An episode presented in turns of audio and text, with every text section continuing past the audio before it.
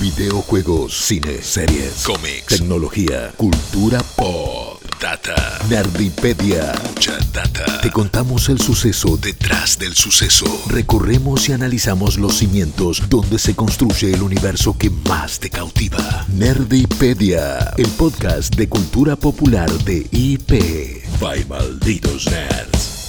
Hey, hola a todos, hola a todas, ¿cómo están? Sean bienvenidas y bienvenidos a un nuevo episodio de Nerdipedia, el podcast de malditos nerds para IP, donde hablamos del pasado, del presente y el futuro de la cultura pop. Y hoy tenemos un episodio muy especial porque vamos a hablar de zombies, uno de los monstruos favoritos de la cultura pop y en particular porque mañana, 4 de febrero, tuve todo el intento creativo de querer correr el lanzamiento de de este podcast, pero ustedes no se lo merecían esperarlo un día más. Mañana 4 de febrero es el día del orgullo zombie. Sí, eso es algo que existe. Así que con tanto lanzamiento de juegos, pelis y series que tenemos en este momento de los no vivos, no podíamos dejar de eh, ofrecer justamente podcast al respecto. Si no lo dije, porque yo no me acuerdo. Mi nombre es Riverisa estoy acompañado una vez más, hoy sí, equipo completo con todo este Messenger que conforma a Nerdpedia. Me acompaña eh, Guicho Leos y Just Rod. ¿Cómo están chicos? Jess, ¿cómo va? Yo bien, contenta de tenerlos a los dos acá al lado mío. Estuve como eh, grabando con cada uno las cosas que no podía grabar con, con el otro, como mencionó bastante Guillo. O sea, fue como el momento de hablar de esos temas. Así que la verdad me estuve divirtiendo, pero es muy lindo tenerlos de nuevo de regreso. Eh, para completar esta trifuerza. Y para hablar de, bueno, un tema que, es bastante interesante, digamos, porque bueno, es uno de, en un momento el mercado se súper saturó de producciones de zombie. Entonces, eh, yo en lo personal me cansé bastante de, de, ese género. Pero en los últimos años vemos cómo se va reinventando y algunos le están tratando de encontrar la vuelta para mantenerlo fresco al género, así que es lindo ver cómo se va transformando, va evolucionando y que no es algo que se está quedando en, en premisas que ya no asusten, no asustan, no intrigan, no interesan tanto capaz. Definitivamente, el que no es ningún muerto es el señor Guillo Leos, que también está aquí con nosotros. Eh, bueno, depende de qué estemos jugando, ¿no? Porque ahí sí, un, eh, mueres muerto.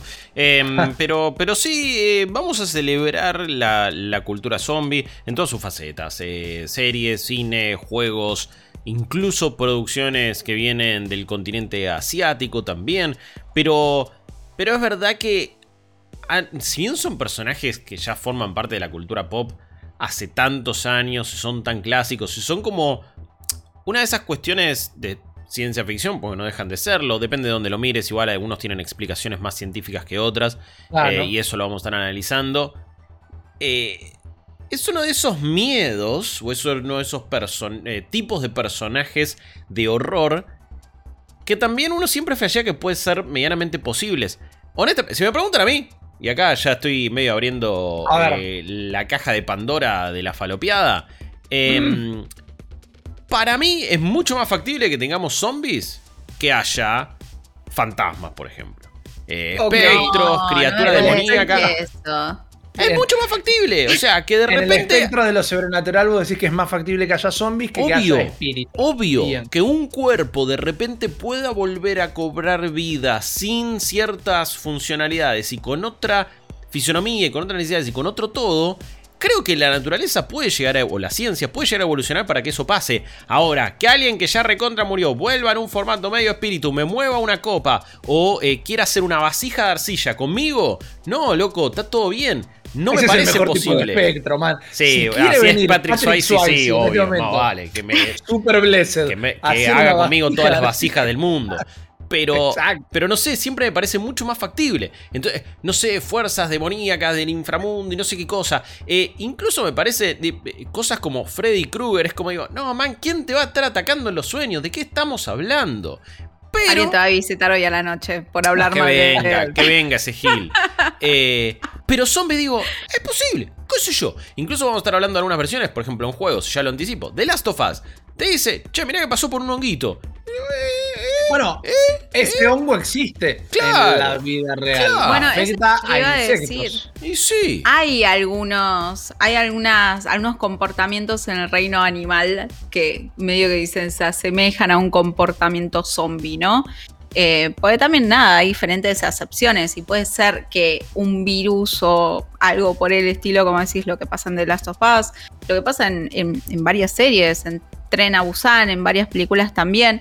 Eh, puede ser, o sea, lo que importa es el comportamiento, o sea, qué es lo que produce, qué sé yo, no es tanto de capaz lo que se ve más romantizado o más es interesante, Es interesante como lo planteamos, porque si lo empezamos a abordar por el lado justamente de la cultura popular, eh, el género zombie, así como, como podríamos ponerle de nombre y como se lo suele denominar, más allá de que luego se fue abriendo un montón y no solo tenemos la peli zombie como peli de terror, sino que tenés la comedia zombie, el apocalipsis zombie, la, la, peli de acción zombie, hay subgéneros como con todo, pero el género zombie arranca particularmente con una película que se llama White Zombie, protagonizada por el gran Bela Lugosi, que es una peli que está inspirada en un libro de 1929 eh, y la peli salió en el 32. Así que vean también que esto de adaptar pelis y juegos y cosas no es cosa nueva tampoco, ¿no? Salió en el 29 el libro y tres años después ya habían adaptado una película. Pero particularmente lo interesante de esto, mientras vemos la Lugosi ahí en pantalla, me encanta, ídolo total, es que lo que sucedía en White Zombie, considerada la primera película de zombies, no es el zombie moderno, sino es algo que inclusive algunos el día de hoy te quisieran discutir o te podrían discutir que es real, porque es algo que está inspirado en todos los mitos haitianos, que es literalmente la magia vudú.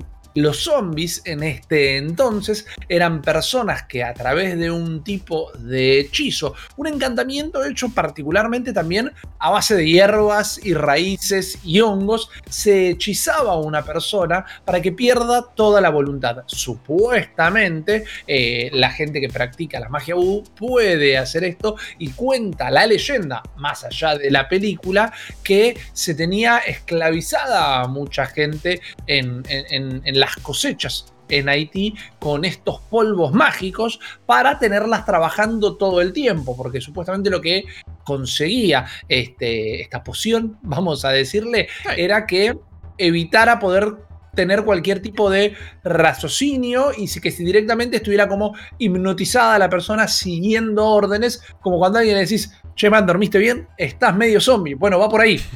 Era una persona que estaba completamente abstraída de su conciencia y se la mantenía trabajando constantemente porque en este estado casi catatónico pero con movimiento podía ejecutar acciones eh, como arar un campo o levantar una caja. De ahí empieza el mito, se elabora luego esta peli eh, White Zombie, que como ya dijimos tenía a Bela Lugosi como un grande, grandes historiadores, eh, grandes creadores, directores, productores eh, de la época.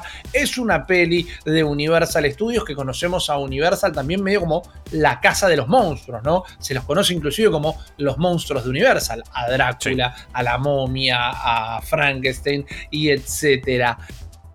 mientras que esta película existió y empezó un poquito lo que hoy se reconoce como el género, no termina siendo el puntapié inicial del movimiento cultural zombie, que queda raro, ¿no? Como centro, un centro de estudiantes, movimiento cultural Juan Alberto Zombie, que arranca todo esto eh, en el 68 con una película que aunque no la hayas visto, debes haber hecho referencias mil veces en tu vida, que es La Noche de los Muertos Vivos. La primera película de zombies de George A. Romero ya nos ha abandonado George Romero no hace mucho, en uh, el 2017 falleció, su cumpleaños es el 4 de febrero y por eso mañana 4 de febrero se celebra el Día del Orgullo Zombie, es justamente por este género que creó y popularizó George Romero, que tiene un montón de características que se han ido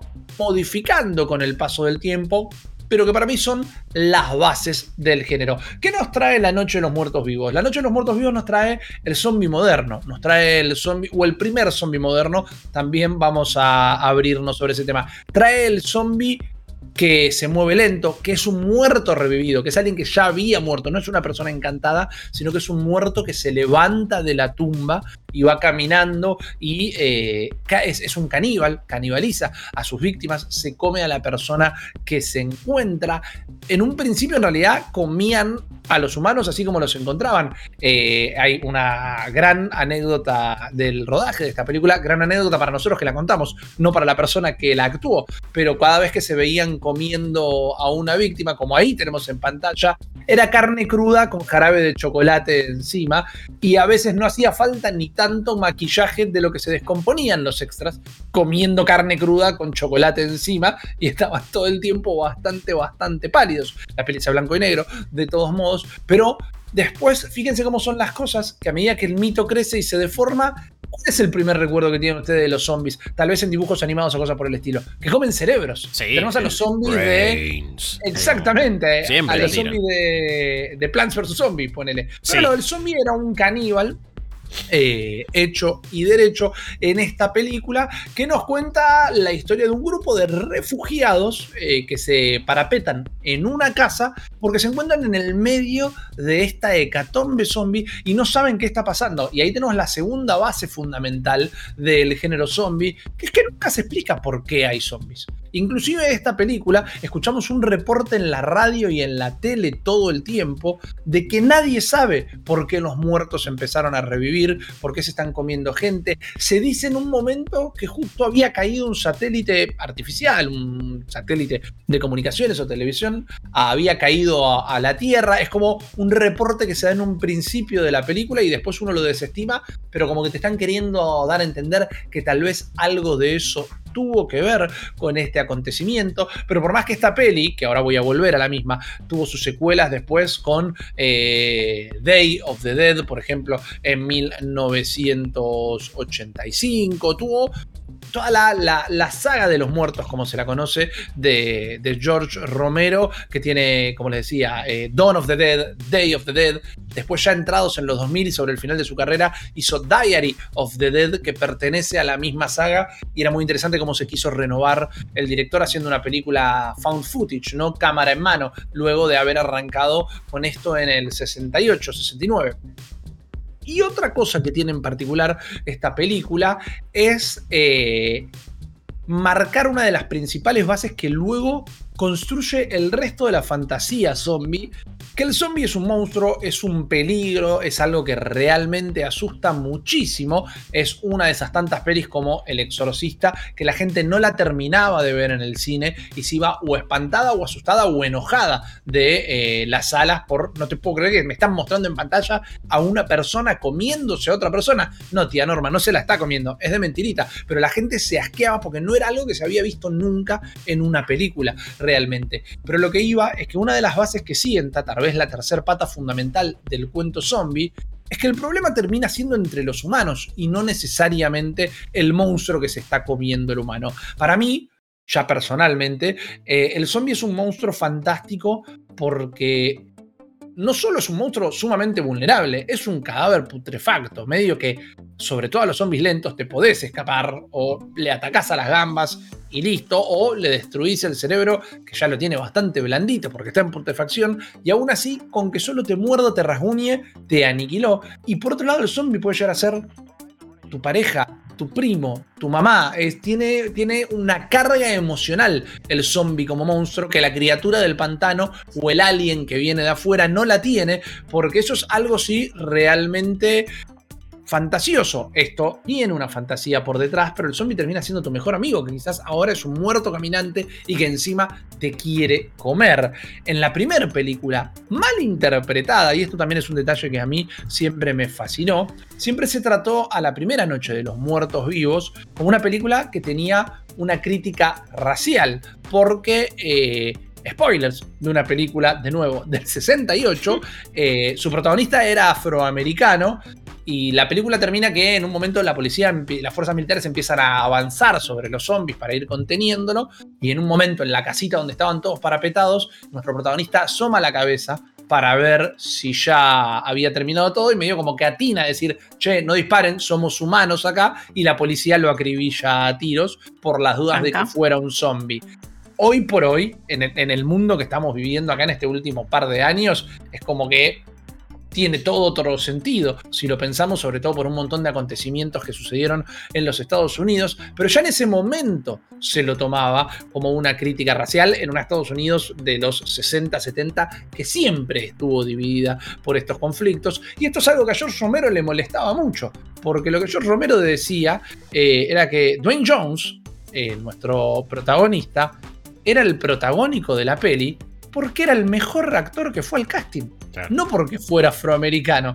Y cuando lo terminan matando, eh, él lo que estaba haciendo era un comentario sobre el miedo, sobre la desesperación, sobre eh, la confusión que podía llegar a suceder en este tipo de apocalipsis. Y no era un comentario racial. Y sin embargo, eh, bueno, es una característica del arte en particular, ¿no? El arte termina de tener un sentido con la reinterpretación de la gente que lo consume y no necesariamente con la intención inicial del director, directora, guionista de, de la obra. Pero aún así, la peli fue completamente un suceso es la primera película de terror, muchísimos años después, en 1999, es la primera película de terror que entra en la librería del Congreso de los Estados Unidos para ser preservada en el Registro Nacional de Largometrajes como un hecho cultural e histórico. Luego se agregaron un par más, no es que meten películas de terror ahí a rolete, pero realmente es un honor que sea considerada como una película tan de género y tan de nicho, más allá de que hoy el terror sabemos que es un género completamente popular y sobre todo, lo hemos dicho mil veces acá en este podcast, eh, en Argentina es un género que llena las salas todo el tiempo, pero también es un género bastante fácil que coquetea con el lado B o, con la clase B todo el tiempo y hay cada bodrio de terror que ha llenado salas que a la gente le gusta asustarse de vez en cuando. Lo que sucedió luego es que esta peli generó tal efecto dominó que empezaron a copiarla por todos lados, inclusive ustedes los más grandes tal vez recordarán que Canal 2 eh, en, la televisión abierta argentina pasaba La Noche de los Muertos Vivos 2, 3, 4, 5, todo el tiempo. Hay hasta 15 de esas. Pero eso fue un tema de derechos del estudio que se quedó con el nombre Noche de los Muertos Vivos y empezó a hacer sus propias pelis de zombies, pero no tienen nada que ver con la saga principal de Romero.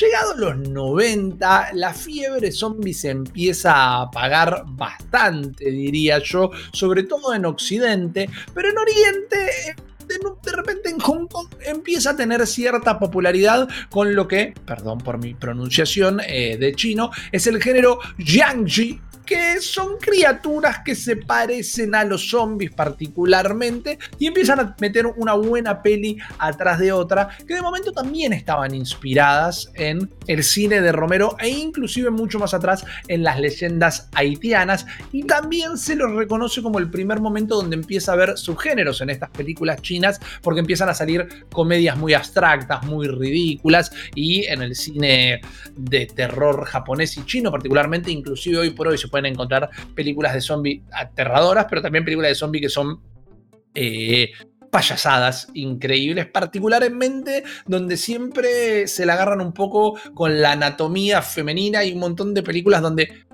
partes del cuerpo de personas son zombies, pero no necesariamente la persona, en algo que a veces se nos escapa muchísimo culturalmente en Occidente, pero que merecen un, vistazo. Tiene este renacer a finales de los 80, principios de los 90, el género zombie en China, pero la causa de la popularidad, y diría la popularidad que tenemos hoy particularmente eh, en el género, gracias a los videojuegos, porque el factor que terminó reviviendo el género zombie después de una, una, crecida muy acelerada que hizo que se quemara rápido, ¿verdad? Fue Resident Evil. La saga Resident Evil, que arranca en Japón, pero que rápidamente se muda a Estados Unidos y luego se propaga como el virus T por todo el occidente, fue este videojuego que hizo que renaciera el interés quería contar una historia de terror, pero aprovechaba al zombie como un monstruo lento y demás, porque era fácil eh, poner esa amenaza con el poder de procesamiento que tenían las consolas en ese momento.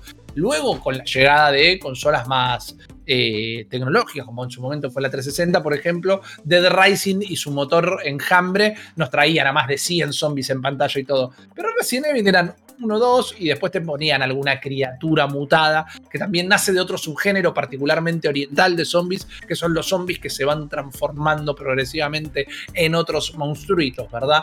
El renacer del género gracias a Resident Evil hizo que en 2000 apareciera el que hoy sí podemos llamar el zombie moderno, que no es de mi agrado, pero es el zombie moderno al fin, que es el zombie rápido. Es el zombie que tiene todas las características del, del zombie anterior, pero te corre por libertador. Entonces es más peligroso todavía, porque no es que, corre. claro, che, trotemos, trotemos un poquito y nos alejamos de ese muerto vivo. En este caso no, eran hordas y hordas y hordas que te perseguían por todos lados en películas como 28 días después, eh, la remake de Amanecer de los Muertos por parte de Zack Snyder y un montón de géneros más. Y creo que como la vida es cíclica, como el universo es cíclico, este renacer de los zombies llevó a que de repente el género se terminara de consolidar como un favorito de la cultura nerd particularmente, pero que también cansara un poco y necesitara empezar a buscar nuevas aristas creativas, porque en un momento de los 90 aparece un cómic que se llama The Walking Dead, ¿verdad? Y se transforma en un suceso total por parte de Image Comics, una productora, eh, una publicadora, perdón, una editorial independiente eh, conformada por un montón de artistas que se abrieron en su momento de Marvel y de DC porque dijeron queremos quedarnos con los derechos de nuestras propias creaciones, así que creamos nuestra propia editorial. Esta semana justamente Image Comics eh, cumplió 30 años, así que nuestras felicitaciones a ellos porque hacen historias increíbles. Pero un detalle es que a su, a su creador no le querían dejar publicar un, cómic de zombies. Decían, no, man, ya está, estamos saturadísimos de zombies, no nos interesa esto. Y el flaco le dice, no, para, para, para, para, Robert Kirkman estamos hablando, no le dice, para, para, para, para, no entendés. Lo que pasa al final es que no eran zombies, eran extraterrestres. Y en la publicadora le dijeron, ah, no, qué buen giro, vamos con esa. Y era mentira. El flaco lo único que quería era poder terminar publicando su historia y no aparece un extraterrestre en ningún momento. Para el momento que se dieron cuenta, eh, The Walking Dead era un éxito total. Pero paradójicamente, sale la serie, una de las series eh, también más exitosas de la última década, rompe todos los récords de espectadores, se transforma en eh, una de las series más pirateadas de la historia antes que Game of Thrones también, pero ¿qué termina siendo? Termina saturando el género una vez más, porque hay 257 temporadas de The Walking Dead, medio que en todas pasa lo mismo, tiene cosas muy memorables y a veces podríamos hacer un episodio del podcast dedicado exclusivamente a The Walking Dead, pero tienen episodios donde tenían más presupuesto que una nación del primer mundo y después tienen la segunda temporada, por ejemplo, que la iban a cancelar y le sacaron todo el presupuesto, entonces toda la temporada pasa en una sola la locación y es tal vez la mejor temporada de toda la, serie, pero lo que termina siendo la popularidad mientras que crea hitos culturales como esto de eh, a ver quién va a morir esta temporada, a ver qué va a pasar con los protagonistas y demás, lanzó prácticamente la carrera de todos los que estaban en, esa serie, los transformó en estrellas de la noche a la mañana y mantuvo, mientras que muchos podrán decir que están cansados y otros todavía están al día, este año se va a terminar de lanzar lo que efectivamente va a ser su última temporada, pero también tiene un montón de spin-off, eh, mantuvo el género zombie vivo y es como algo que siempre termina siendo un punto de referencia, pero particularmente también es eh, esta serie, The Walking Dead, lo que hace que siempre haya un punto de origen para nuevos fanáticos y fanáticas, para alguien que nunca se introdujo en el mundo zombie, probablemente la mordida de que les interese el género en la última década se las dio esta serie y luego se terminan subiendo a los juegos, películas y demás. Así que la, pantalla chica y la pantalla grande ha hecho mucho por este género y ahora en este momento Jess eh, tiene un nuevo hito, ¿verdad? Sí, totalmente. Igual nada, 10 de 10 el, el que metiste ahí. O sea, la verdad que, el rey del humor. nivel... Todo improvisado, ¿eh? Todo improvisado. el risas. Fue increíble, así que quería, quería marcarlo. ¿Cambiaste tu apellido a Rippy Risas ahora? Ese chiste sí fue malo. Patente pendiente. Patente pendiente. Pero bueno, eh, como mencionabas antes, eh, bueno, igual esto es medio una apreciación también personal, pero realmente creo que hoy en día los que hacen, y hace bastantes años, el mejor terror eh, en el universo son Japón y Corea. La verdad que son 10 de 10, eh, la tienen súper clara de cómo, de cómo evolucionar este género, que obviamente que eh, no empezó tampoco por ellos, o sea, generalmente estas cosas siempre empiezan por Estados Unidos. Eh, así que, y fue el caso en Corea, o sea, en Corea recién la primera película de zombies, eh, el primer, cualquier cosa así, audiovisual de zombies, eh, fue en 1981 con un cadáver monstruoso, así se llamaba la película. Buen nombre. Ponele. que nada, le fue bien. Era, era más que como una cuestión que se transmitía por ondas que funcionaban mal. Era algo medio rebuscado, medio raro. Después se estuvieron lanzando algunas películas, series, eh, sin pena ni gloria, ahí como bien, qué sé yo. Ahí, hasta que llegamos a 2016 con una película que la rompió, no solamente en Corea, eh, sino mundialmente, que fue Tren a Busan. La verdad es una excelente película. Si no la vieron, véanla ya. Fantástico. Eh, Pero mejor del género, te diría. ¿eh? Sí, y es la película que siempre se marca como, o sea, mucho se habla de Parasite, pero Tren, eh, Tren a Busan fue la primera película que realmente vimos de Corea, estrenada en todo el mundo, con todas las bombas, plantillos, toda la, la orquesta detrás. Eh, que era algo que antes no se veía. Yo recuerdo estar caminando acá en Capital y, ver los carteles del estreno de la película y decir, no, no me la creo, yo fanática de, de todo lo coreano desde hace 15 años, o sea, era algo impensable. Si me permitís colarme, primero me estoy dando cuenta que eh, esta peli la vi cuando se lanzó y luego no la vi nunca más y estoy reconociendo un montón de los actores de producciones actuales. Goncho, eh, qué hombre. Pero me acuerdo particularmente que acá en Occidente se estrenó relativamente tarde comparada con el lanzamiento y yo la descubrí porque en Reddit no paraban de hablar de esta película. Y en un momento dije, bueno, vamos a hacer la labor periodística de buscar a ver si hay alguna manera de verla. Eh, y llegó un año después tal vez a, las salas tradicionalmente, pero Internet se enamoró de esta peli y tal vez analizándolo ahora, debe haber impulsado justamente también ese movimiento internetístico a, popularizar el género de terror o, el cine de terror de Corea. Totalmente, y aparte eh, fue la primera película en vender 10 millones, más de 10 millones de tickets en tipo la primera, los primeros, el primer mes eh, una población de un poco más de 50 millones. O sea, todo Corea fue a ver prácticamente la película. Eh, y más siendo una película de zombies. O sea, no estamos hablando de, no sé, el drama del año o la comedia romántica del año, que son capaz géneros que son más a menos para que todo el público vaya a verlo. Era una película de zombies, era una película de miedo.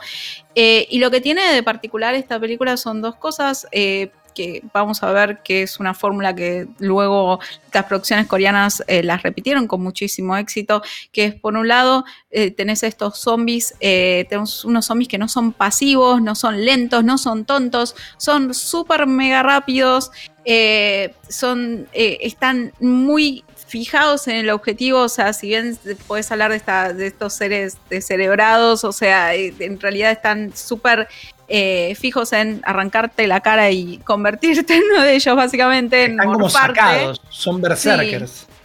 Entonces, eh, sin importar los obstáculos que eh, surjan en el camino, siguen adelante y esas son amenazas que, que bueno, a uno le siente como intimidado, ¿no? O sea, es algo, es una amenaza que yo no puedo detener y que vienen de a muchos de a hordas.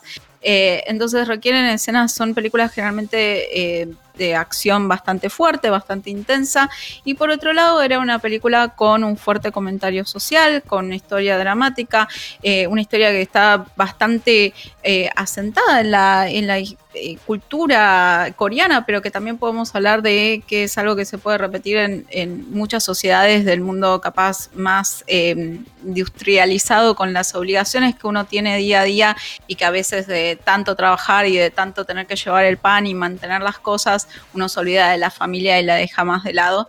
Eh, entonces tenés eh, esa cosa también, el comentario social de las desigualdades eh, entre ricos y pobres, eso es otro tema muy común en series de todo tipo, películas de todo tipo en Corea, porque es un tema bastante importante allá, o sea, tenés a los chaebol, que son eh, estas personas que la tienen toda y que están forradísimos de guita, y tenés a personas que no tienen un mango y que bueno, es uno de los temas por los que Parasite también fue tan popular cuando salió, ¿no?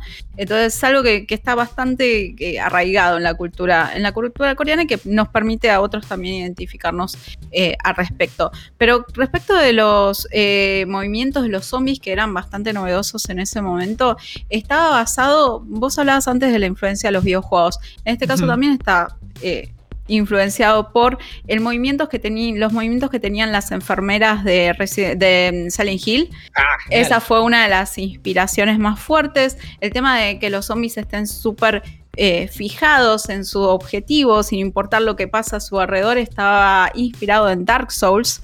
Y, sí. Y... Eh, ¿Cómo?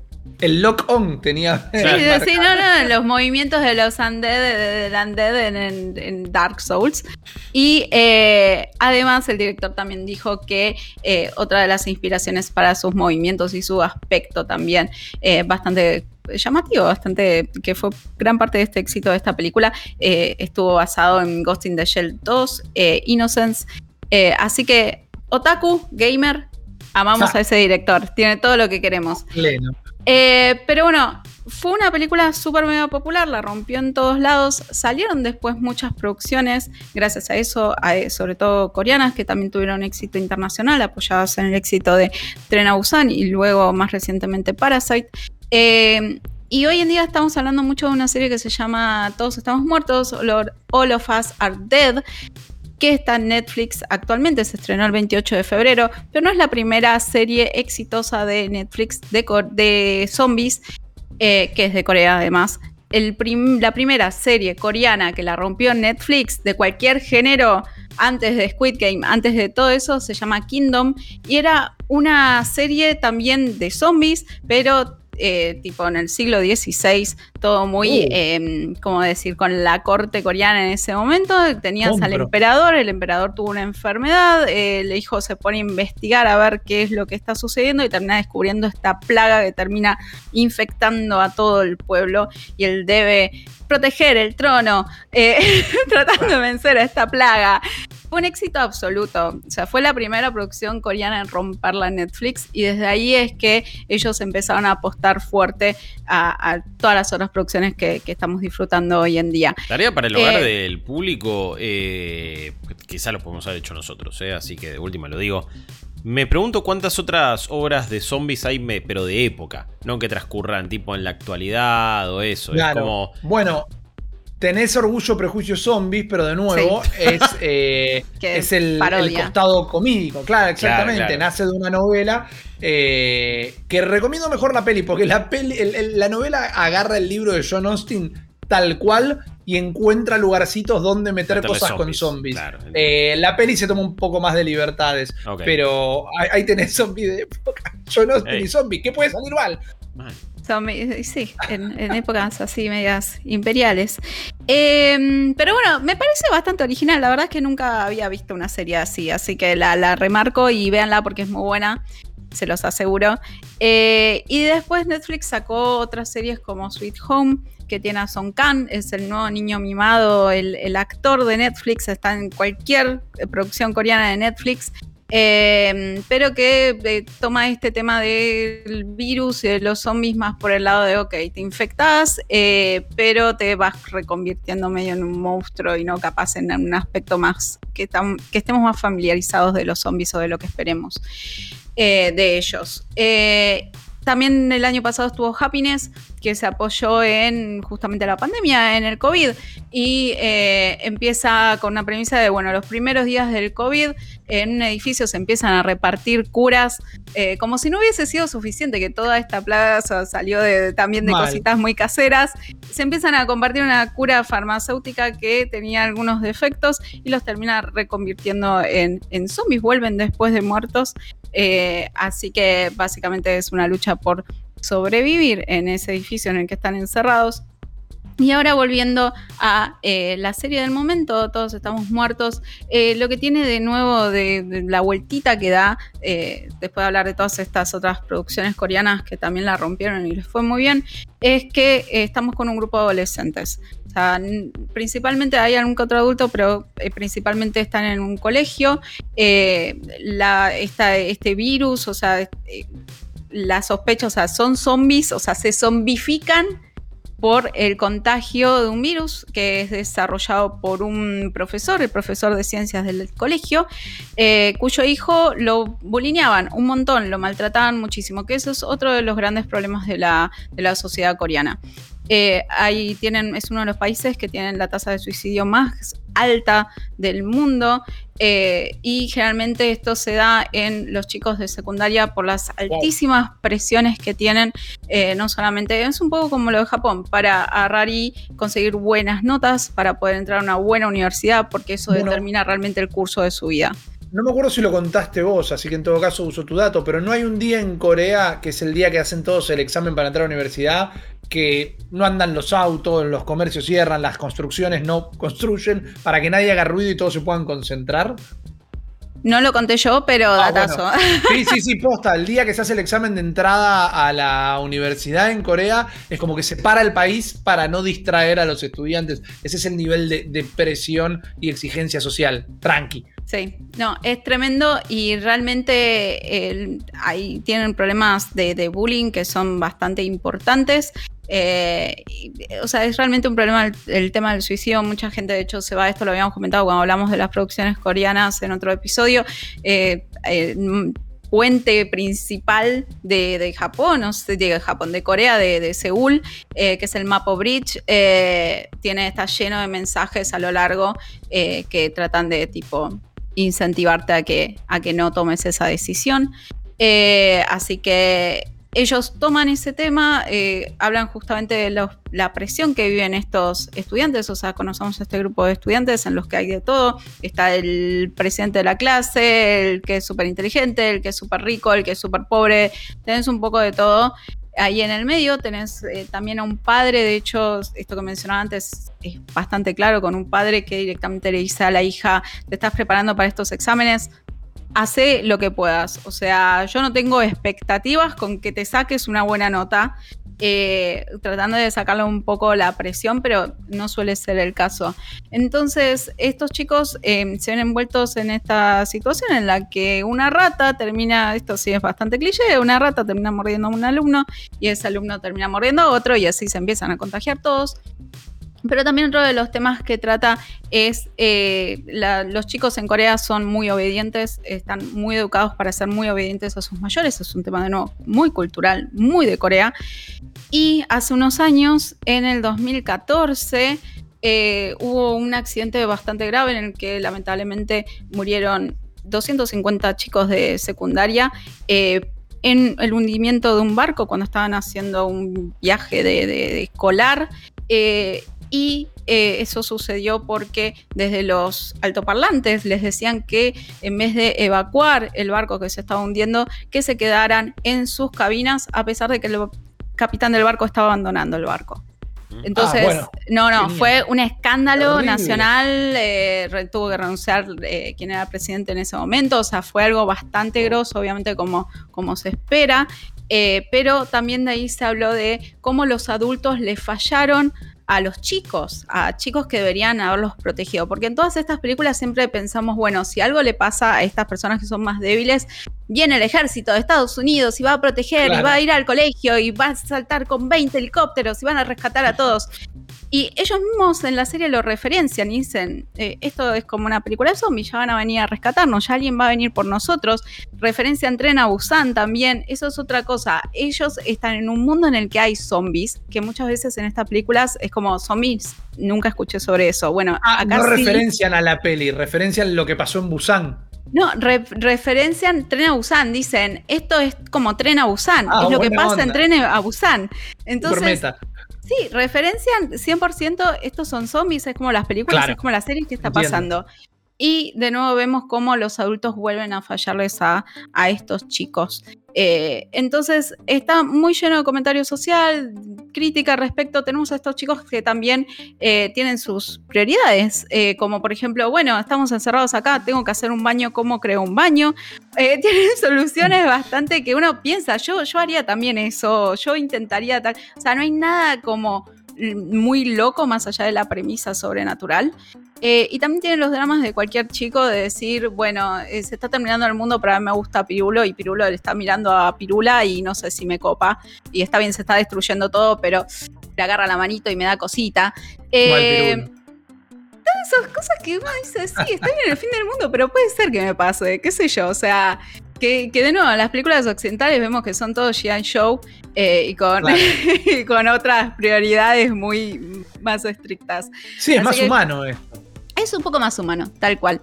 Eh, y está basado en un webtoon eh, que fue muy exitoso en el 2009. ¿Cómo? ¿Cuándo no? ¿Cuándo no? Digo, Webtoon se está transformando en toda en, el, en, el, semillero de series de Netflix y están saliendo todas bárbaras. Sí.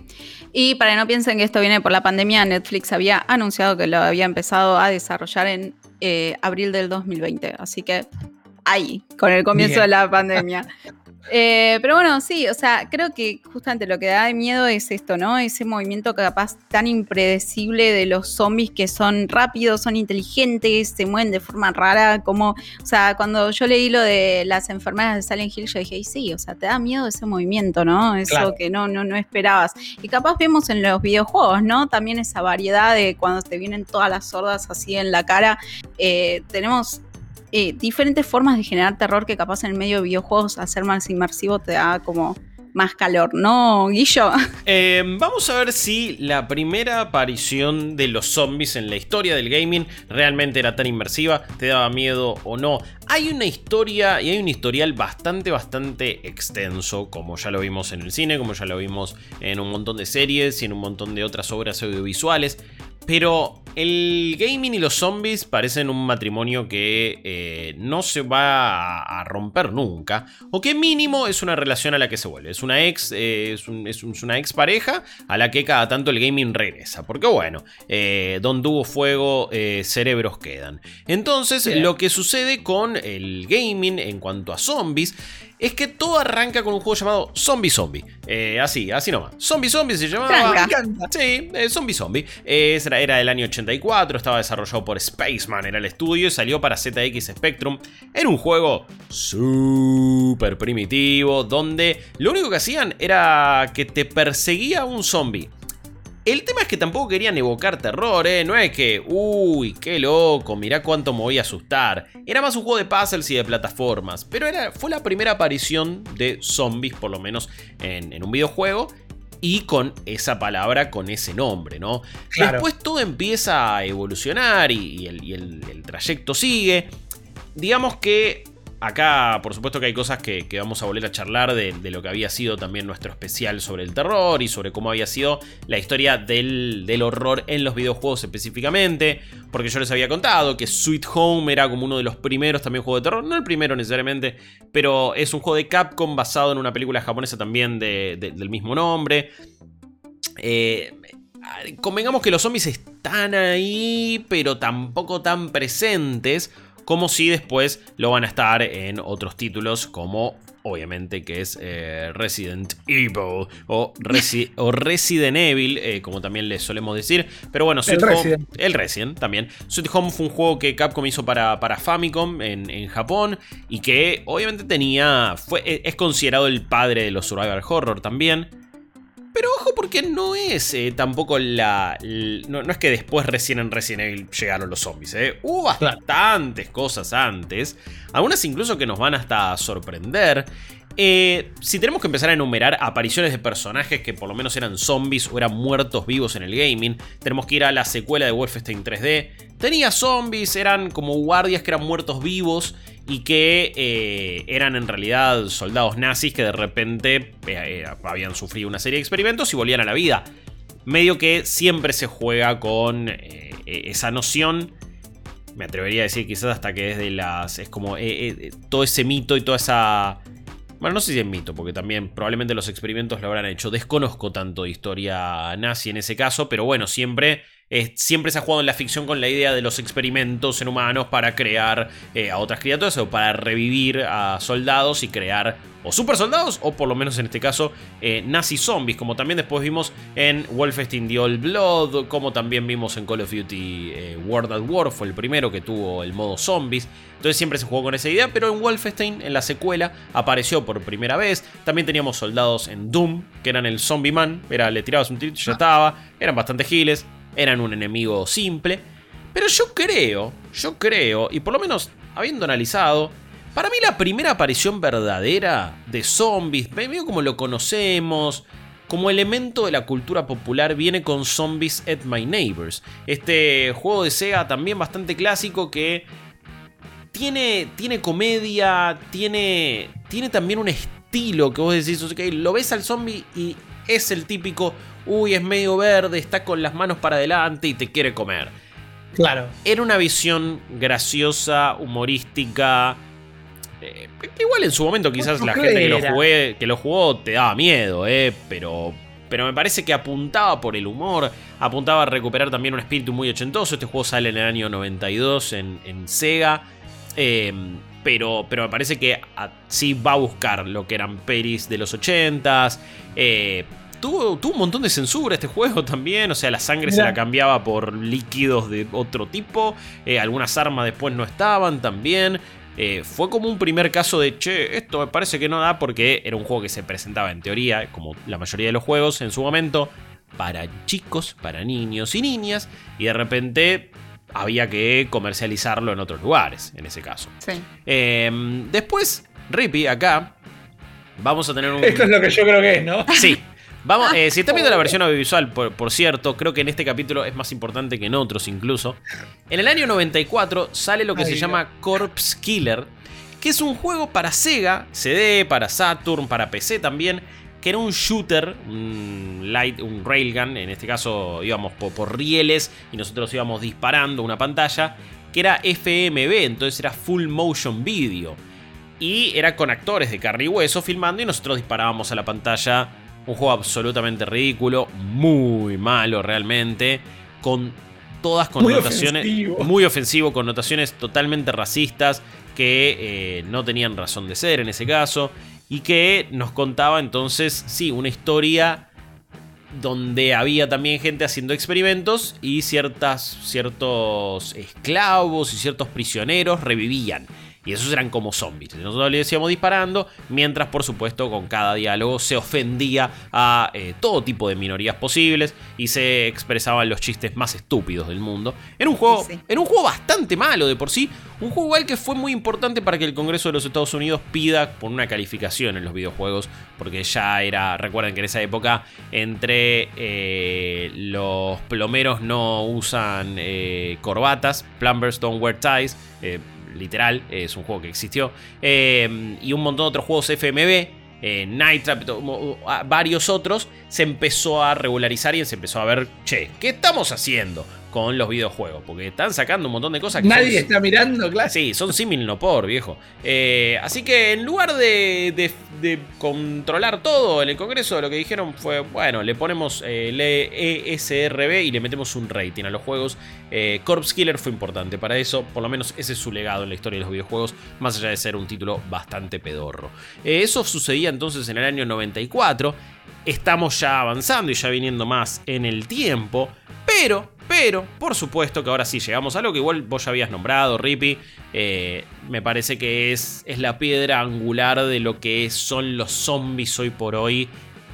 En gran parte en, los videojuegos y cómo fueron utilizados. De ahí en más, no es que.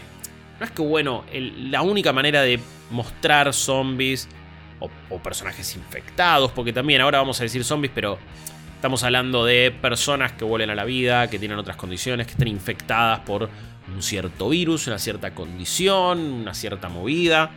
Pero me parece que Resident Evil, cuando sale entonces en el año 96, cambia absolutamente todo. Sobre todo para, para, los zombies, de nuevo. Para los survival horror también, porque Alone in the Dark, bueno, mostró el, el blueprint, las líneas que había que seguir. Pero me parece que Resident Evil lo expandió, esto ya lo hemos hablado por supuesto, eh, y empezó a usar entonces los zombies de, otra forma. Esto como ya dijimos había arrancado como una remake de Sweet Home y empezamos me parece a tomar más en serio a los zombies en, los videojuegos. Era clase B el juego, por supuesto, pero igual sorprendía para esa época. Te daba miedo también. Como no Tenía muy buenas secuencias de, de película de terror.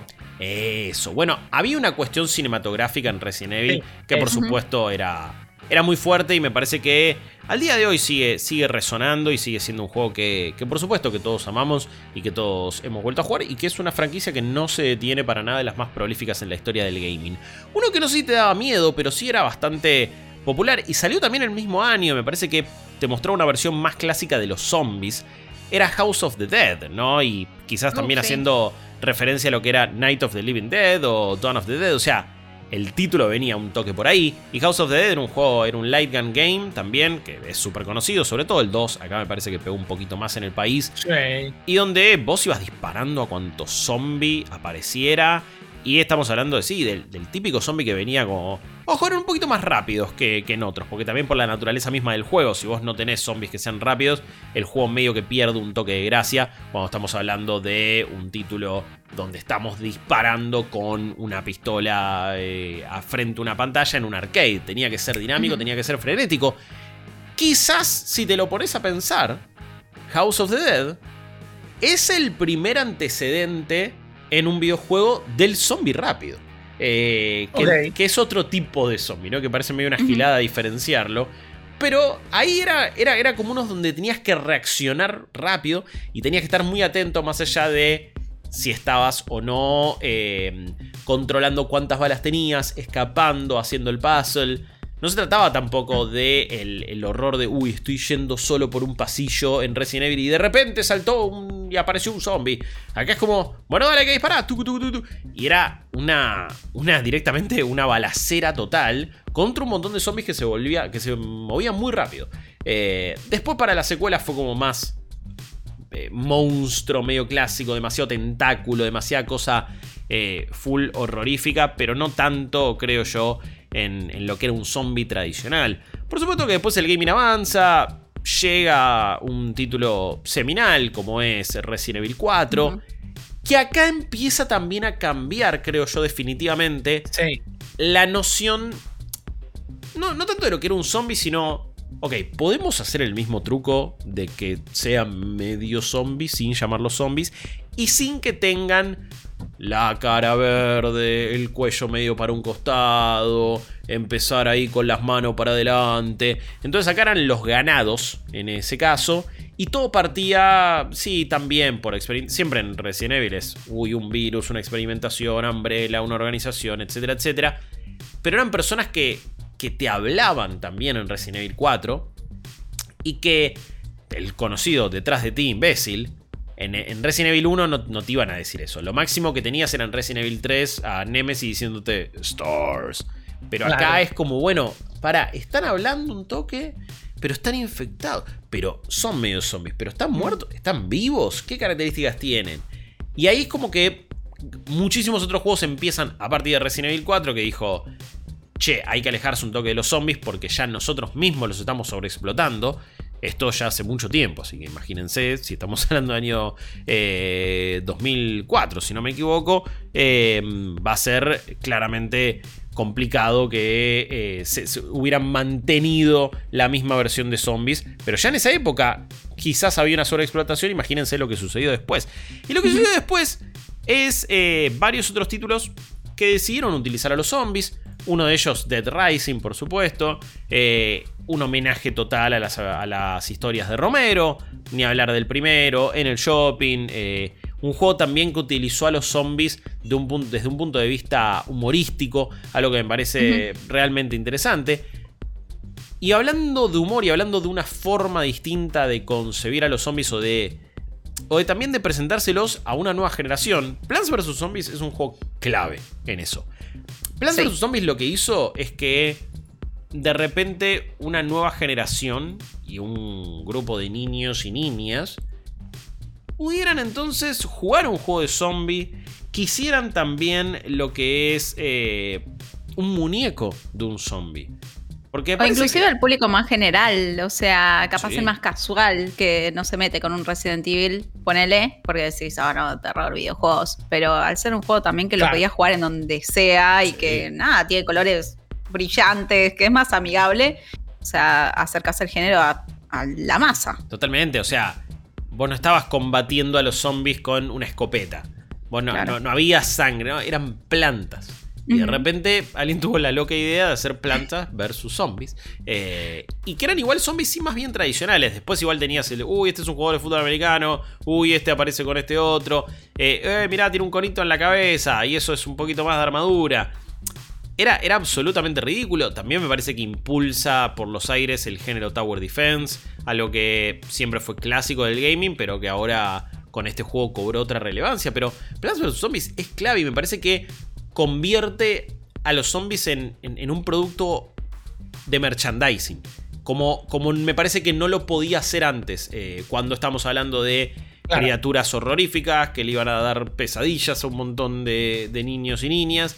Todo siempre basado en eh, sangre, cerebros, tripas. Y acá ¿Cuántas veces viste? Eh, por todos lados se vieron eh, muñecos de Plants vs. Zombies.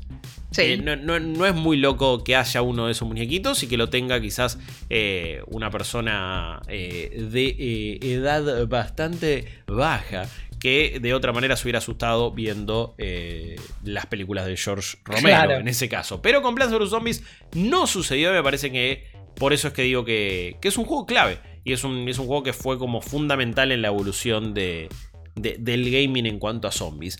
Después seguimos avanzando también en el tiempo. Creo que el Left 4 Dead en 2008 completa esa, e, e, esa full fantasía de lo que era el zombie rápido y cambia, me parece, las, las reglas del juego. Después otros también en el mismo año, como, como era Call of Duty World at War, intentaron como algunas cosas similares. No eran, eran zombies lentos, pero tampoco eran, eran un poquito más rápido de lo tradicional.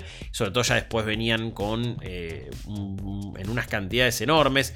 Pero Left 4 Dead creo que cumplió también el hecho de, che, podemos hacer un FPS que sea de acción y que tenga zombies y que tenga otro tipo de reglas. Más allá de que fue un juego fundamental para lo que hoy por hoy son un montón de experiencias cooperativas a través de, lo que era internet también, porque no solo de manera local.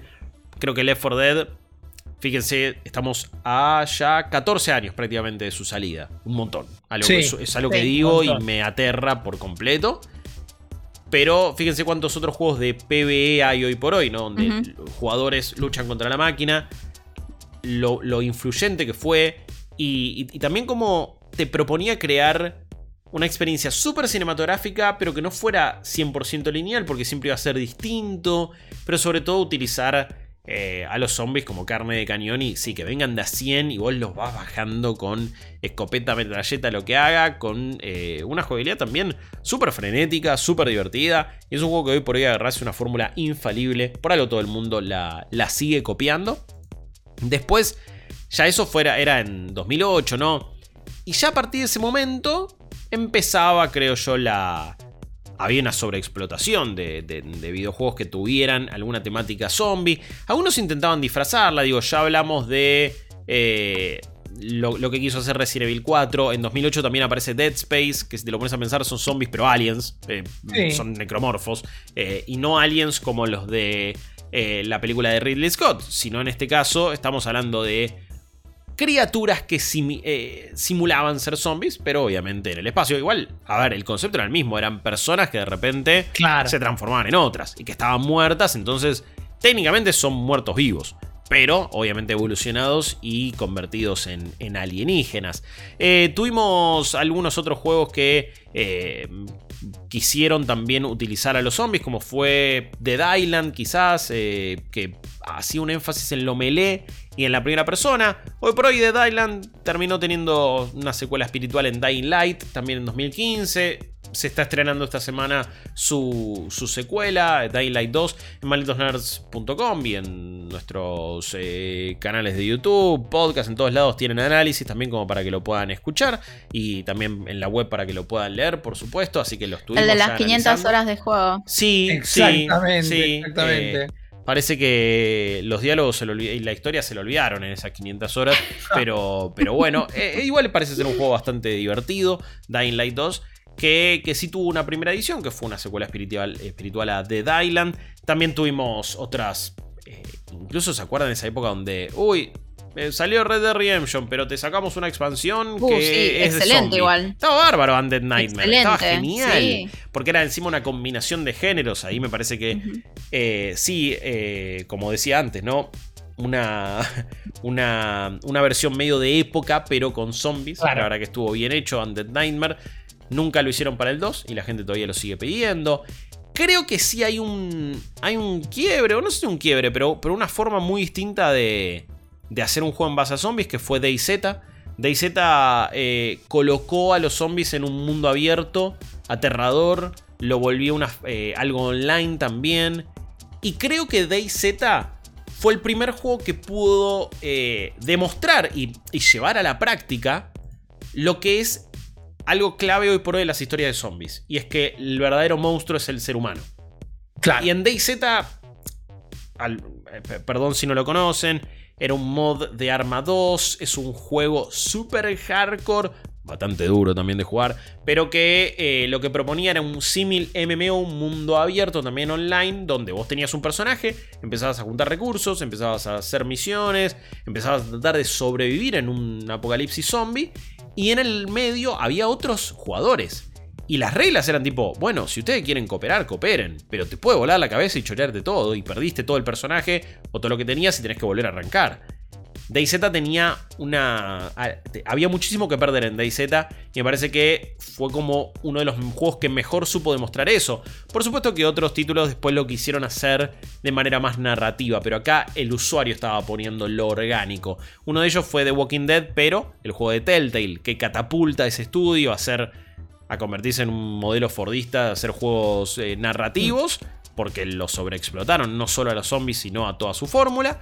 Pero claramente recibió premios a juego del año, fue como súper celebrado de Walking Dead, poco dos años después de la salida de la serie, y que colocaba a esa franquicia como un hito de la cultura popular. Como también en 2013 lo hizo The Last of Us, de nuevo apuntando a lo narrativo, ya lo habíamos nombrado, era por unos hongos, el Cordyceps, una visión aterradora porque es totalmente factible que suceda en la vida real.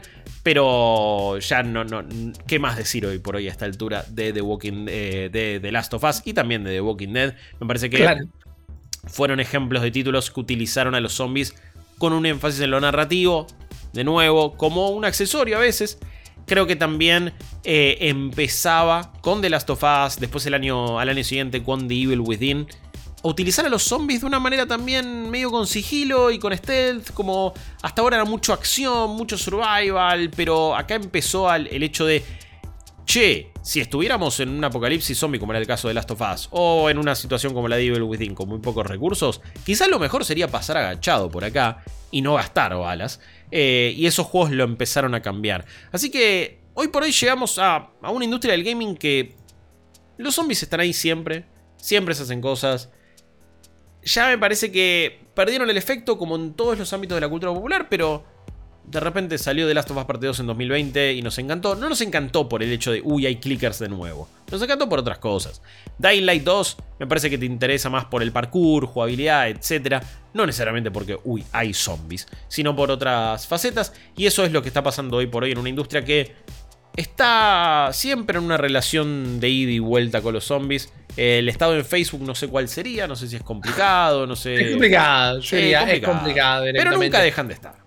Así es, Guillo. Eh, lo, yo creo que es una interesante conclusión pensar y entender que a través de todos estos años la historia de Zombie siempre es un gran disparador para hablar de los humanos, para hablar de la acción, para hablar del sigilo, para hablar de la acción. El zombie te da un terreno a explorar siempre desde otra perspectiva y esperamos que se disfrutan tanto de este género, ya sea en la literatura, en los videojuegos, en el cine, en la tele, tengan un gran día del orgullo zombie. Mañana, George Romero para mí ha sido un gran director de cine importantísimo para el cine de género de terror en general, así que lo recordamos con muchísima admiración acá desde Nerdipedia, pero llegó el momento de recontraírnos. Así que muchísimas gracias por acompañarnos como todas las semanas. Recuerden que nos pueden encontrar de 11 y media a 12 de la noche en nuestro programa en IP, donde hablamos de estos temas y muchísimos más. Y la semana que viene con un nuevo episodio de este podcast que les trae el pasado, el presente y el futuro de la cultura pop. Me acompañaron Jess Rod y Guillo Leos. Mi nombre es Rippy Risa y nos encontramos en el próximo capítulo. Hasta luego. Digan chao, chicos.